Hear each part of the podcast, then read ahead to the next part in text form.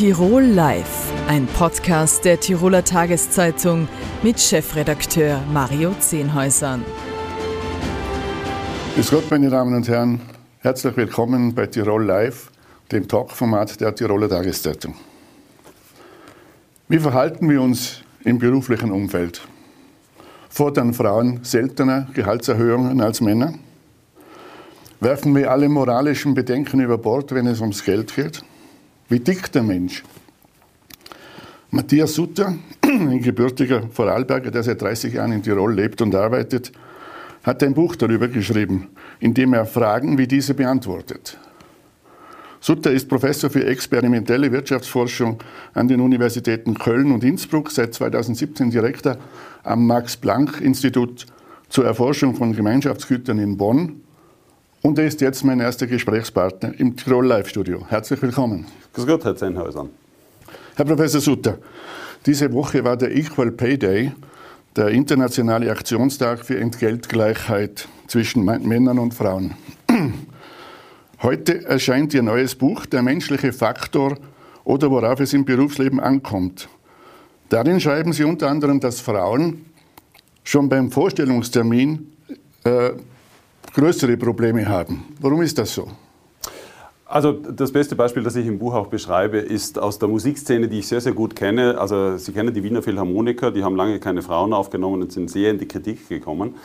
Um diese Probleme der Diskriminierung gegen Frauen zu vermeiden, hat man in ganz vielen Orchestern der Welt und auch ganz vielen Unternehmen der Welt äh, versucht, blinde Vorstellungsverfahren zu machen. Das heißt, äh, man hat Bewerbungsverfahren, die keine Namen, keine Geschlechtsangaben haben. Man lässt beispielsweise Musiker, um in diesem Bereich zu bleiben, auf einem Teppich hinter einem Vorhang vorspielen, dass man nicht weiß, ob ein Mann oder eine Frau vorspielt. Warum tut man das? Man tut das deswegen, um Ihre Frage zu beantworten, weil man gesehen hat, dass in vielen Vorstellungsgesprächen Frauen weniger zum Zug kommen, dass man ihnen weniger Führungskompetenz zutraut. Wir wissen aus der Vorstandsebene, dass Frauen bei gleicher Qualifikation weniger häufig aufsteigen an die Spitze eines Unternehmens wie Männer. Und all das führt dazu, dass der Equal Pay Day nicht gleich ist zwischen Männern und Frauen. In einem anderen Abschnitt des Buches äh, behandeln Sie die Frage, ob das Gehalt mit der Körpergröße korreliert. Was steckt dahinter? Ja, das ist witzig. Also äh, wir wissen aus vielen Studien, zum Beispiel für Männer, dass 10 cm mehr Körpergröße ungefähr 10% mehr Gehalt tatsächlich bedeuten. Und man denkt sich, also das kann ja wohl nicht sein. Wir leben ja nicht in einer Welt, wo, wo Kraft und Körpergröße bedeutsam ist, sondern wir haben Berufe, wo Denken vor allem wichtig ist. Da kann die Körpergröße keine Rolle spielen. Was sich zeigt, sind zwei Dinge, um zu des Pudels Kern vorzustoßen. Erstens, es spielt die Körpergröße im jugendlichen Alter eine Rolle, 15, 16, 17-Jährige. Wenn man da größer ist, verdient man später mehr Geld. Das kennen aber Unternehmer nicht, die jemanden einstellen. Was ist es wirklich? Und hier kommt der Kern der Lösung. Menschen, die im jugendlichen Alter 15, 16, 17 größer wie andere sind, sind attraktivere Leute, mit denen man gern befreundet sein möchte. Das sind auch Leute, die häufiger ehrenamtlich engagiert sind, die häufiger in Vereinen beispielsweise tätig sind. Und in diesen Tätigkeiten, im Freundeskreis, im Engagement, da üben die Dinge ein, die im Arbeitsmarkt wichtig sind. Also zum Beispiel Verantwortung übernehmen, etwas delegieren können, rechtzeitig seine Arbeit abliefern, mit Leuten zu können, mit denen kooperativ zusammenzuarbeiten zu können. Und diese Erfahrungen im Lebenslauf dann später führen dazu, dass die normalerweise bessere Gehaltsangebote bekommen. Man muss mal über mein Gehalt keine Gedanken machen. Nein, müssen Sie nicht. Für viele Mitarbeiterinnen und Mitarbeiter ist spätestens seit der Corona-Pandemie Homeoffice ein sehr wichtiges Thema. Allerdings äh, zeigen Studien auch, dass fast 90 Prozent sich dann nach einer gewissen Zeit wieder zurück in, in, in den Berufsalltag sehnen. Woran ist, liegt das? Also Homeoffice ist ja so ein bisschen ein zweischneidiges Schwert. Ja? Also es, es ermöglicht viele Dinge, spart Pendelzeit, äh, ermöglicht die Vereinbarkeit von Beruf und Familie sehr viel besser, als wie das häufig im Büro tatsächlich der Fall ist. Es gibt Studien, die auch sagen, dass die Leute zu Hause weniger Pausen machen und damit mehr arbeiten, was für die Unternehmen wiederum relevant ist. Und trotzdem zeigen sehr saubere Studien kürzlich, dass also viele Menschen danach wieder zurück wollen. Und ein Faktor, der hier bedeutsam ist, ist folgender. Es scheint der Fall zu sein, dass Leute, die sehr, sehr viel von zu Hause arbeiten und ganz selten sichtbar sind im Unternehmen, weniger wahrscheinlich die Berufsleiter aufsteigen können, also befördert werden in der Abteilung, in der Unternehmen und so weiter. Und ich vergleiche das immer gern so mit dem typisch menschlichen äh, Spruch, aus den Augen, aus dem Sinn. Und das ist natürlich für die Karriere schlecht. Im Zuge der Corona-Pandemie wurde auch immer öfter die, der Ruf nach einer Vier-Tage-Woche laut. Belgien hat das, das Ganze jetzt sogar rechtlich verankert. Äh, glauben Sie, dass dadurch die Produktivität der Mitarbeiterinnen und Mitarbeiter gesteigert werden kann äh, und die Zufriedenheit klarerweise auch? Also meine Erfahrungen aus der Kooperationsforschung legen vollen Entschluss nahe. Wir wissen es natürlich noch nicht, was genau passieren wird. Aber wir, ich würde vermuten, dass Folgendes passiert. Der Rückgang auf eine Vier-Tage-Woche ist zuerst mal wie eine Belohnung für Mitarbeiterinnen und Mitarbeiter, dass man ihnen zutraut, das reicht auch und das passt auch und ihr macht das schon gut. Äh, das wird normalerweise äh, reagieren die Leute darauf mit Produktivitätssteigerungen tatsächlich. Aber die Krux bei Belohnungen besteht darin, dass man sich wahnsinnig schnell als Mensch daran gewöhnt. Und wir wissen, dass in ganz vielen Fällen zum Beispiel Bonuszahlungen nach ein, zwei Jahren dass die Produktivität wieder auf dem Niveau ist, bevor man sie eingeführt hat.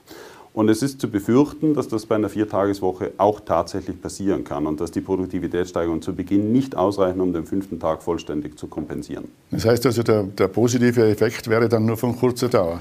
Das wäre meine Vermutung. Wir haben keinen Beweis davon, weil wir das einfach flächendeckend noch nicht eingeführt haben, aber das wäre meine Vermutung aus der Kooperationsforschung. Fehler sind menschlich, heißt es. Äh, welche Fehler machen den Topmanager zum Beispiel? Also Fehler machen wir alle. Ja. Ich will jetzt da nicht nur über Topmanager sprechen, aber zum Beispiel, was sehr, sehr wichtig für, für Erfolg von Unternehmen ist, ist, dass die auch den Mut haben, Leute aus den Nachwuchskadern zu befördern, wenn die gut sind und nicht Sorgen haben, dass da plötzlich neben ihnen ein Star oder ein, ein, eine Starin plötzlich erwächst, um damit Konkurrenz sich vom Leib zu halten. Also man muss die Größe haben tatsächlich, dass man Talent, das man wirklich hat, auch fördert und hochkommen lässt, also sich befördern lässt. Das ist einer der großen Fehler von, von, von Menschen, die ein bisschen Schwierigkeiten haben, neben sich noch Götter vertragen zu können. Und das ist ein klassischer Fehler im Top-Management. Sie schreiben auch, dass äh, Programme wie Mitarbeiterwerb, Mitarbeiter ein ganz wichtiges Tool sind. Warum? Das ist großartig. Da gibt es äh, Forschungen, die einfach zeigen, wenn Sie so ein Mitarbeiterempfehlungsprogramm in einem Unternehmen einführen, dann kriegen Sie zwar äh, durch diese Empfehlungen ein paar sehr gut qualifizierte Mitarbeiter, aber die haben noch einen anderen Effekt, den man ganz gerne übersieht. Und das wäre eine Botschaft auch an Unternehmen. Diese Mitarbeiterempfehlungsprogramme führen dazu, dass Leute, die schon im Unternehmen sind, sich ernst genommen fühlen. Die dürfen einen Vorschlag machen. Die haben vielleicht so etwas wie ein Mitspracherecht an wer tatsächlich ins Unternehmen reinkommen soll. Und empirische Zahlen zeigen, dass das dazu führt, dass diese bereits im Unternehmen befindlichen Leute zufriedener sind und länger im Unternehmen bleiben. Und das ist gut fürs Unternehmen. Welchen Tipp würden Sie den äh, Arbeitnehmerinnen und Arbeitnehmern für ihr Berufsleben unbedingt ans Herz legen? Was, was sollen sie unbedingt tun? Also unbedingt ist mal eine gute Ausbildung hilfreich für jeden Beruf, den man hat, das ist vollkommen klar. Aber dann auch einfach, man muss, man muss lernen, mit anderen zu können. Man muss äh, Kompromisse finden können. Und das ist etwas, was ich im Berufsleben als unglaublich wertvoll empfunden habe, wenn man, wenn man wechselseitig signalisiert, ich nehme die andere Person ernst und ich tue deren Argumente auch berücksichtigen und zu einer Kompromisslösung zusammenbasteln. Anders gefragt ist, genau, das, äh, genau davon würden Sie abraten, den anderen nicht ernst zu nehmen. Ja, also das ist fürchterlich, wenn man Leute von oben herab behandelt oder unfair behandelt, dann, dann zeigt meine eigene Forschung auch, dann werden die Leute unzufrieden, sie werden unproduktiver, sie gehen früher nach Hause, verlassen schneller das Unternehmen, das ist total schlecht. Letzte Frage noch, heute erscheint Ihr neues Buch. Äh, was erwarten Sie sich? Wie, wie wird es laufen? Also man hat als Autor immer große Hoffnungen und dazu trägt dieses Interview hoffentlich auch bei, dass die realisiert werden. Nein, also eigentlich ist mein, mein großes Vergnügen seit vielen Jahren, die Forschung, die wir machen, Verhaltensökonomen, in die Öffentlichkeit zu kommunizieren. Und dafür habe ich das Buch geschrieben, weil es mir Spaß macht, das zu vermitteln, äh, weil ich glaube, das ist relevant für Berufseinsteiger, für Vorstände, genauso wie für Personalchefs, für Leute, die irgendwie im Wettbewerb stehen mit anderen. Und ich möchte einfach Tipps und Ideen geben, wie man sich da gut zurechtfinden kann. Herr Professor Sutter, vielen Dank und viel Erfolg für Ihr neues Buch. Herzlichen Dank. Themenwechsel. Philipp Trattner ist als Sektionschef im Sportministerium einer der profundesten Kenner der heimischen Sport Sportszene. Der Tirol befindet sich gerade auf Heimaturlaub und analysiert nun in Tirol Live die am Sonntag zu Ende, zu Ende gehenden Olympischen Winterspiele in Peking. Herzlich willkommen. Schönen guten Tag. Herr Trattner, wie beurteilen Sie das Abschneiden des österreichischen Teams in Peking? Bis jetzt sind ja 17 Medaillen errungen worden. Ist nicht so schlecht, oder? Die Bilanz kann sich sehen lassen, das ist äh, sicher richtig. Äh, man muss das, äh, die Disziplinen einmal untereinander analysieren. Äh, es hat sehr positive Überraschungen gegeben, es hat äh, auch Überraschungen gegeben in die andere Richtung. Äh, man muss auch sehen, dass das Olympiateam äh, schon zu Beginn schwere Rückschläge einstecken hat müssen. Wir haben Sarah Marita Kammer vorgeben müssen, eine Jacqueline Seifritzberger. Der Cheftrainer war nicht dabei. Wir haben einige Athleten auch in Quarantäne gehabt. und so hat sich das Team eigentlich ganz gut geschlagen. Und die erste Woche war sicher hervorragend mit 14 Medaillen. die zweite Woche mit drei ist ein bisschen weniger. Das muss man dann in Ruhe analysieren, an was hat es gelegen. Äh, weil wir auch in der zweiten Woche hervorragende Athleten und Athletinnen am Start gehabt haben. Trotzdem fällt auf, dass die Breite sehr groß ist. Es sind also sehr viele Disziplinen, wo, wo Medaillen errungen worden sind. Also persönlich auf die Vorbereitung auf die Spiele hin, jetzt mal abseits von Corona, wenn man rein den Kader mal betrachtet hat, dann äh, waren wir uns schon im Klaren, dass wir die stärkste Olympiamannschaft dorthin schicken, was wir, glaube ich, jemals gehabt haben, weil es eben nicht nur auf den Fokus rein Ski Alpin ist, äh, und dass wir auch in anderen Sparten äh, Athleten und Athletinnen am Start hatten, die Medaillen gewinnen können, äh, die sie auch gewonnen haben, aber auch in anderen Sportarten wie Eisschnelllaufen, meine Vanessa Herzog, auch im Bob und Skeleton, aber auch bei den Rodlern und wir hier einfach breiter aufgestellt gewesen sind. Welcher Erfolg bleibt Ihnen denn besonders im Gedächtnis? Ja, es sind schon vier Geschichten irgendwo, die, die, die man da sehen. Das eine ist sicher der, der Johannes Strolz. Äh, wenn man die Geschichte sieht, mit äh, Kaderstatus verloren, äh, selber sozusagen sich zurückkämpfen, sehr gut unterstützt, glaube ich, von der, von der eigenen Familie. Äh, und dann kommt eben so ein Moment wie, in Adelboden, wo du das gewinnst und, und du kommst auf eine Welle hin, äh, bist aber trotzdem dieser akribische Arbeiter und fährst damit zwei Medaillen nach Hause. Man wird sehen, wie es im Teamwettbewerb ausgeht. Ähm, dann ist das schon eine, eine sehr schöne Geschichte. Äh, auch der Manuel Fettner, der, sage ich, vor elf Monaten da gestanden ist, die Saison beendet hat, alles hinterfragt hat, Schritt für Schritt wieder sein sein Material zusammengesetzt hat mit den Stützpunkttrainern, mit den Nationalteamtrainern dann über Conti Cup, Weltcup-Platzierung, damit zwei Medaillen. Die Anna Gasser war sehr beeindruckend, mit welcher Souveränität sie das, glaube ich, äh, äh, bestanden hat. Eine Medaille hat sie sicher im Fokus gehabt. Äh, sie hat sicher auch Gold im Fokus gehabt. Ähm, aber wie sie das gemacht hat, das war schon beeindruckend. Und das vierte war, glaube ich, der Lukas Kreiderer da in der letzten Kurve, wo er da zu Bronze gesprintet ist, vom wahrsten Sinne des Wortes. Wo hat das Team äh, Ihre Erwartungen übertroffen? Wo ist man klar darunter geblieben? Äh, klar darunter geblieben. Ich glaube, man sieht es dann auch immer in den Interviews der einzelnen Athleten, wo man sich einfach mehr erwartet gehabt hat. Ich glaube, dass der gestrige Tag mit dem Mannschaftswettbewerb in der nordischen Kombination sich man sich mehr erwartet hatte. Vielleicht auch im Einzelbewerb. Äh, vielleicht auch bei den Biathleten glaube ich, dass das in diese Richtung gegangen ist. Was mich sehr positiv überrascht hat, war die Snowboardriege die ja im Alpinbereich zwei Medaillen, im Snowboardcross eine Medaille geholt hat. Ähm, das war schon sehr, sehr beeindruckend. Ja. Sie haben die nordischen Disziplinen angesprochen, äh, gestern nordische Kombination, Biathlon. Äh, da hat es Probleme mit dem Material gegeben, ganz offensichtlich. Es ist, es ist auch angesprochen worden. Jetzt haben, hat äh, Österreich in den letzten Jahren unter ihrer Ägide sehr viel Geld in, gerade in den Materialsektor gesteckt. Was ist da falsch gelaufen? Das muss man beurteilen, wenn Sie zurückkommen. Ich kann auch nur das sagen, also was ich lese oder was ich aus den Interviews höre. Ich habe jetzt äh, eigentlich keinen Kontakt hinüber nach, nach Peking, weil ich glaube, jeder Trainer, jeder Athlet muss sich auf das äh, fokussieren, was gerade vor sich steht. Es ist bei den Interviews rausgekommen und man wird da nächste Woche sicher die Gespräche führen müssen. Äh, hat es da Probleme gegeben? Ich meine, jeder hat auch äh, Fernsehbilder gesehen.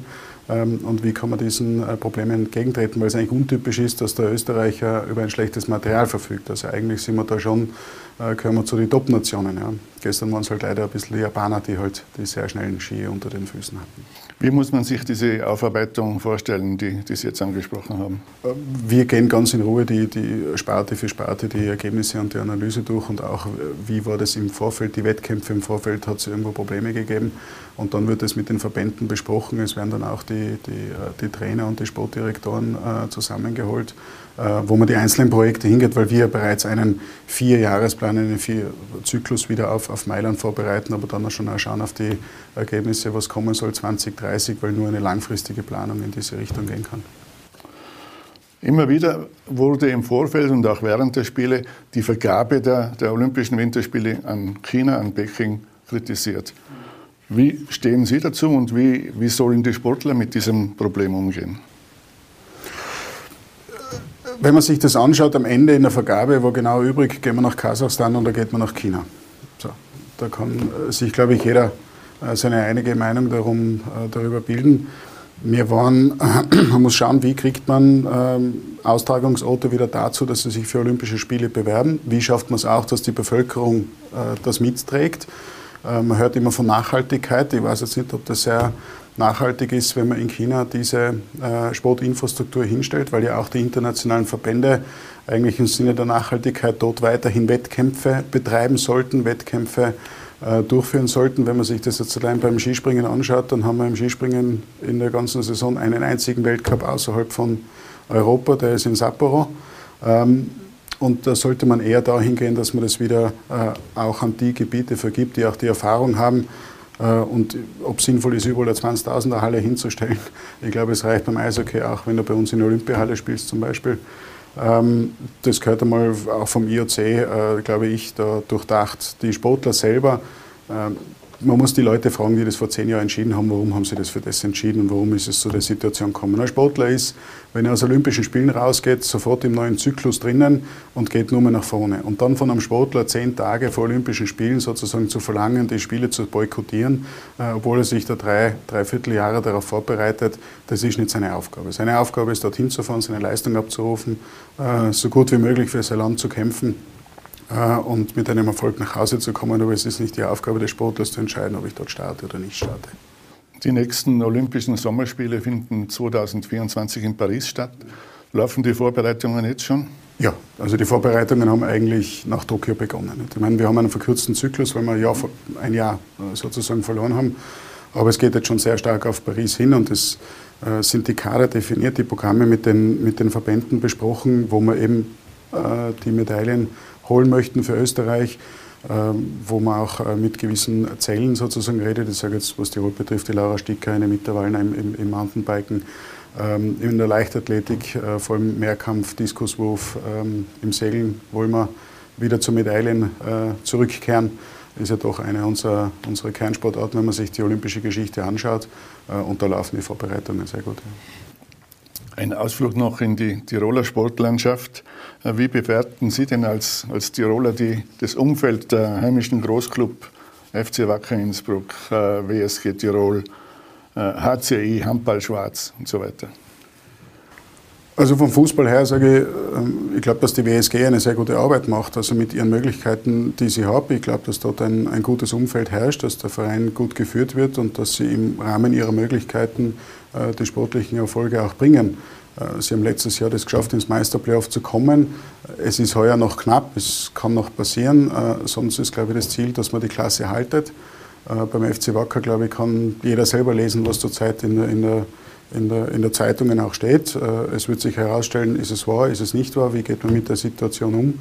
Ähm, aber vom Sportlichen her hat er, glaube ich, ganz gut in die Saison gestartet. Und wenn es in einem Verein unruhig wird, dann wird es immer schwierig, äh, dass die Spieler schlussendlich auch ihre, ihre Leistung bringen.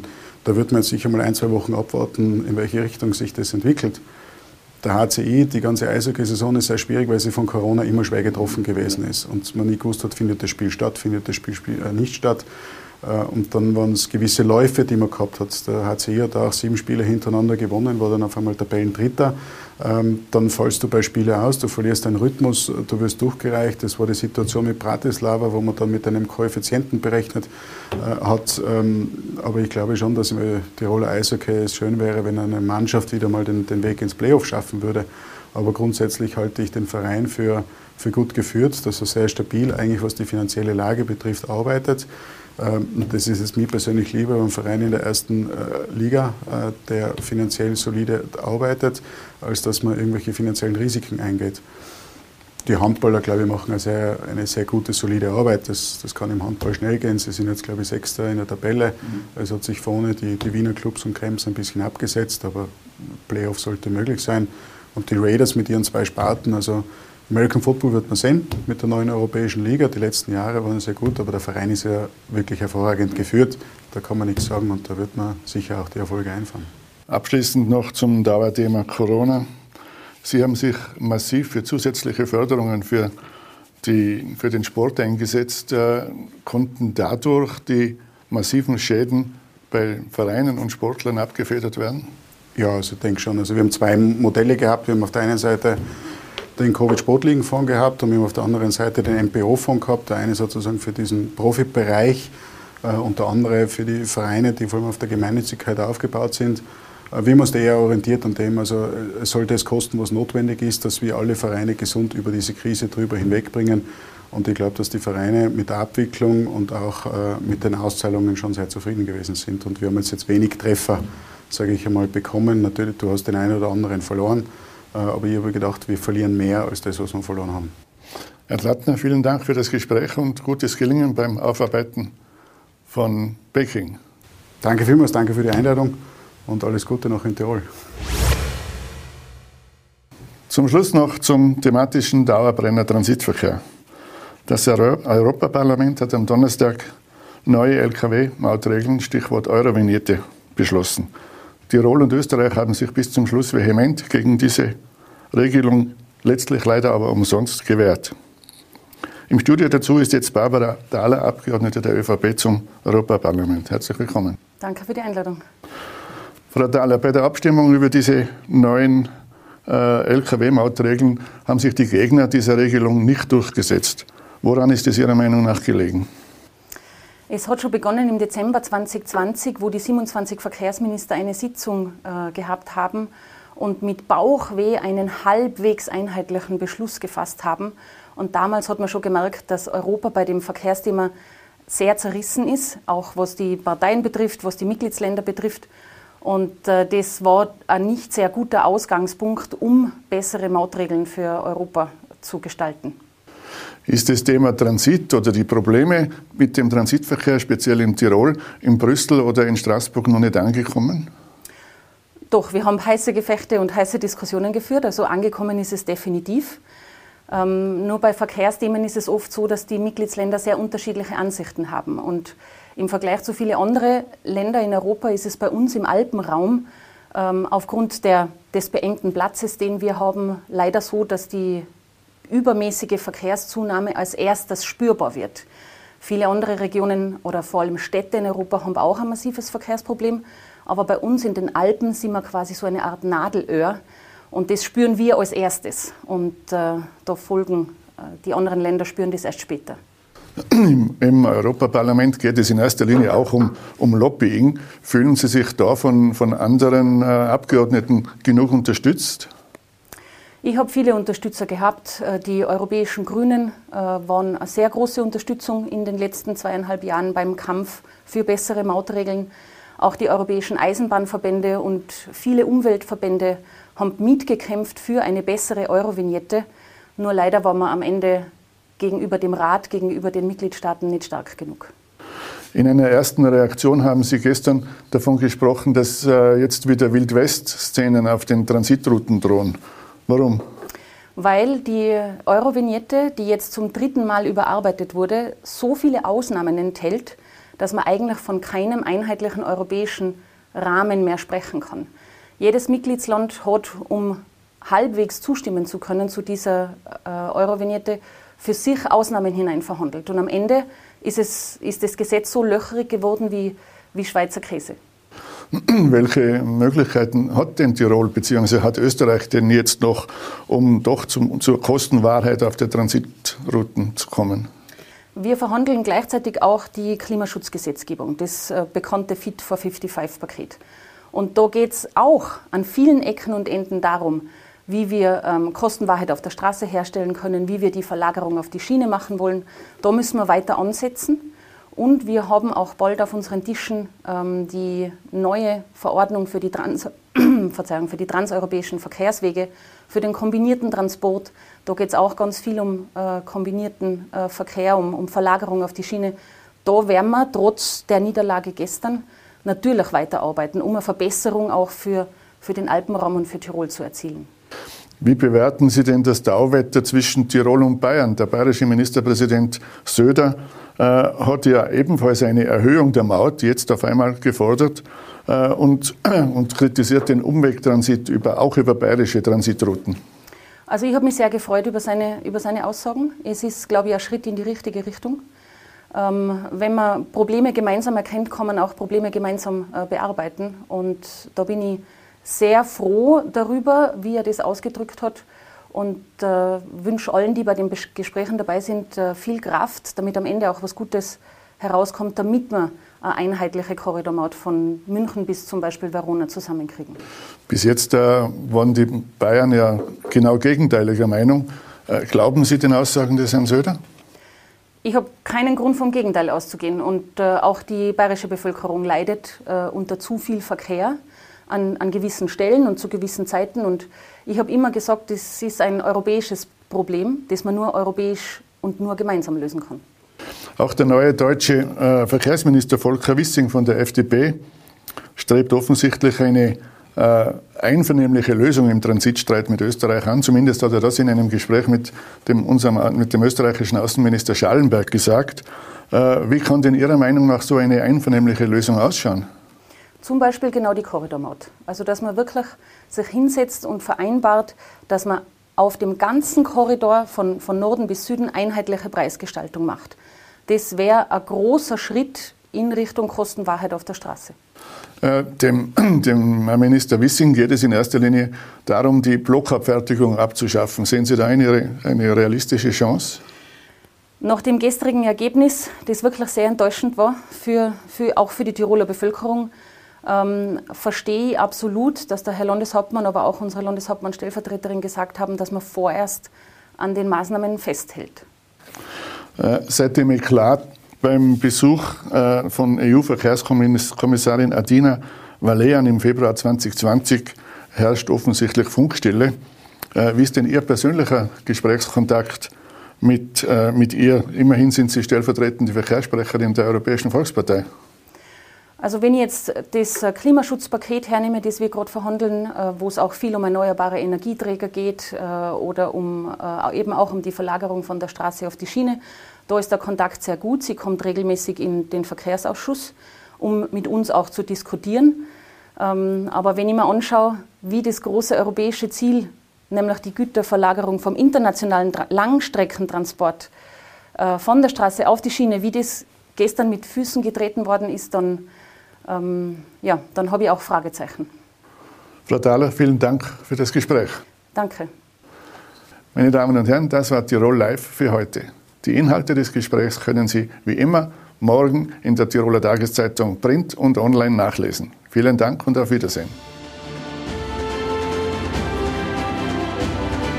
Tirol Live, ein Podcast der Tiroler Tageszeitung. Das Video dazu sehen Sie auf tt.com.